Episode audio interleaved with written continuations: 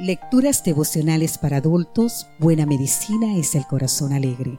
Cortesía del Departamento de Comunicaciones de la Iglesia Dentista del Séptimo Día de Gascue en la República Dominicana. En la voz de Sarat Arias. Hoy, 8 de marzo. ¿Quién es grande de entendimiento? El que tarda en airarse es grande de entendimiento. El impaciente de espíritu pone de manifiesto su necedad. Así nos dice Proverbios 14:29. Ira y enojo son sinónimos de relaciones heridas. Uno puede enojarse con las circunstancias, con algún recuerdo del pasado o con uno mismo, pero lo más frecuente y peligroso es cuando alguien se enoja con su prójimo. El cónyuge, amigo, familia, compañero, vecino. Y continuación sobreviene el dolor no solo en el agredido, sino también en el enojado. En primer lugar, la persona irada sufre daño fisiológico. Con el advenimiento de la ira, el sistema límbico, zona muy profunda del cerebro, provoca una serie de reacciones.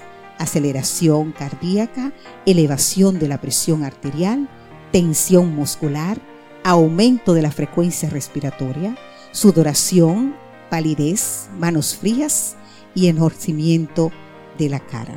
En segundo lugar, se deteriora la función cognitiva. El pensamiento se vuelve irracional y distorsionado.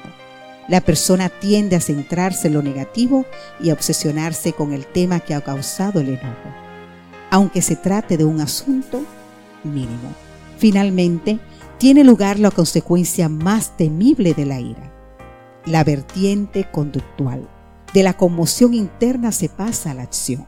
La persona afectada dice cosas lamentables, muestra un rostro desencajado, tiembla, eleva el volumen de la voz y puede llegar a manifestar intimidación. Eso es insultos, golpes, objetos, portazos, maltrato de mascotas y en última instancia violencia física contra la otra persona o otras personas. Las manifestaciones de enojo deterioran la relación interpersonal y además conlleva consecuencias morales. Jesús nos dijo, yo os digo que cualquiera que se enoje contra su hermano será culpable de juicio. Mateo 5:22. Y si la ira se hace habitual, sobreviene el riesgo de enfermedades como las dolencias cardíacas, la diabetes, el insomnio y el debilitamiento del sistema inmunitario.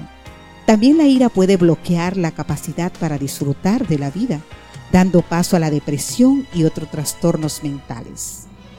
Finalmente, y más importante aún, envenena la relación con los seres cercanos y también la relación con Dios. Con todos estos riesgos, no es extraño que el versículo de hoy llame grandes de entendimiento a quienes tienen dominio sobre la ira y también sobre el enojo. Si tienes tendencia a irarte, huye de tal emoción. Si te resulta difícil por haber adquirido el hábito, sométete al Espíritu Santo. Ora fervorosamente, pide ayuda a algún allegado o busca una ayuda profesional.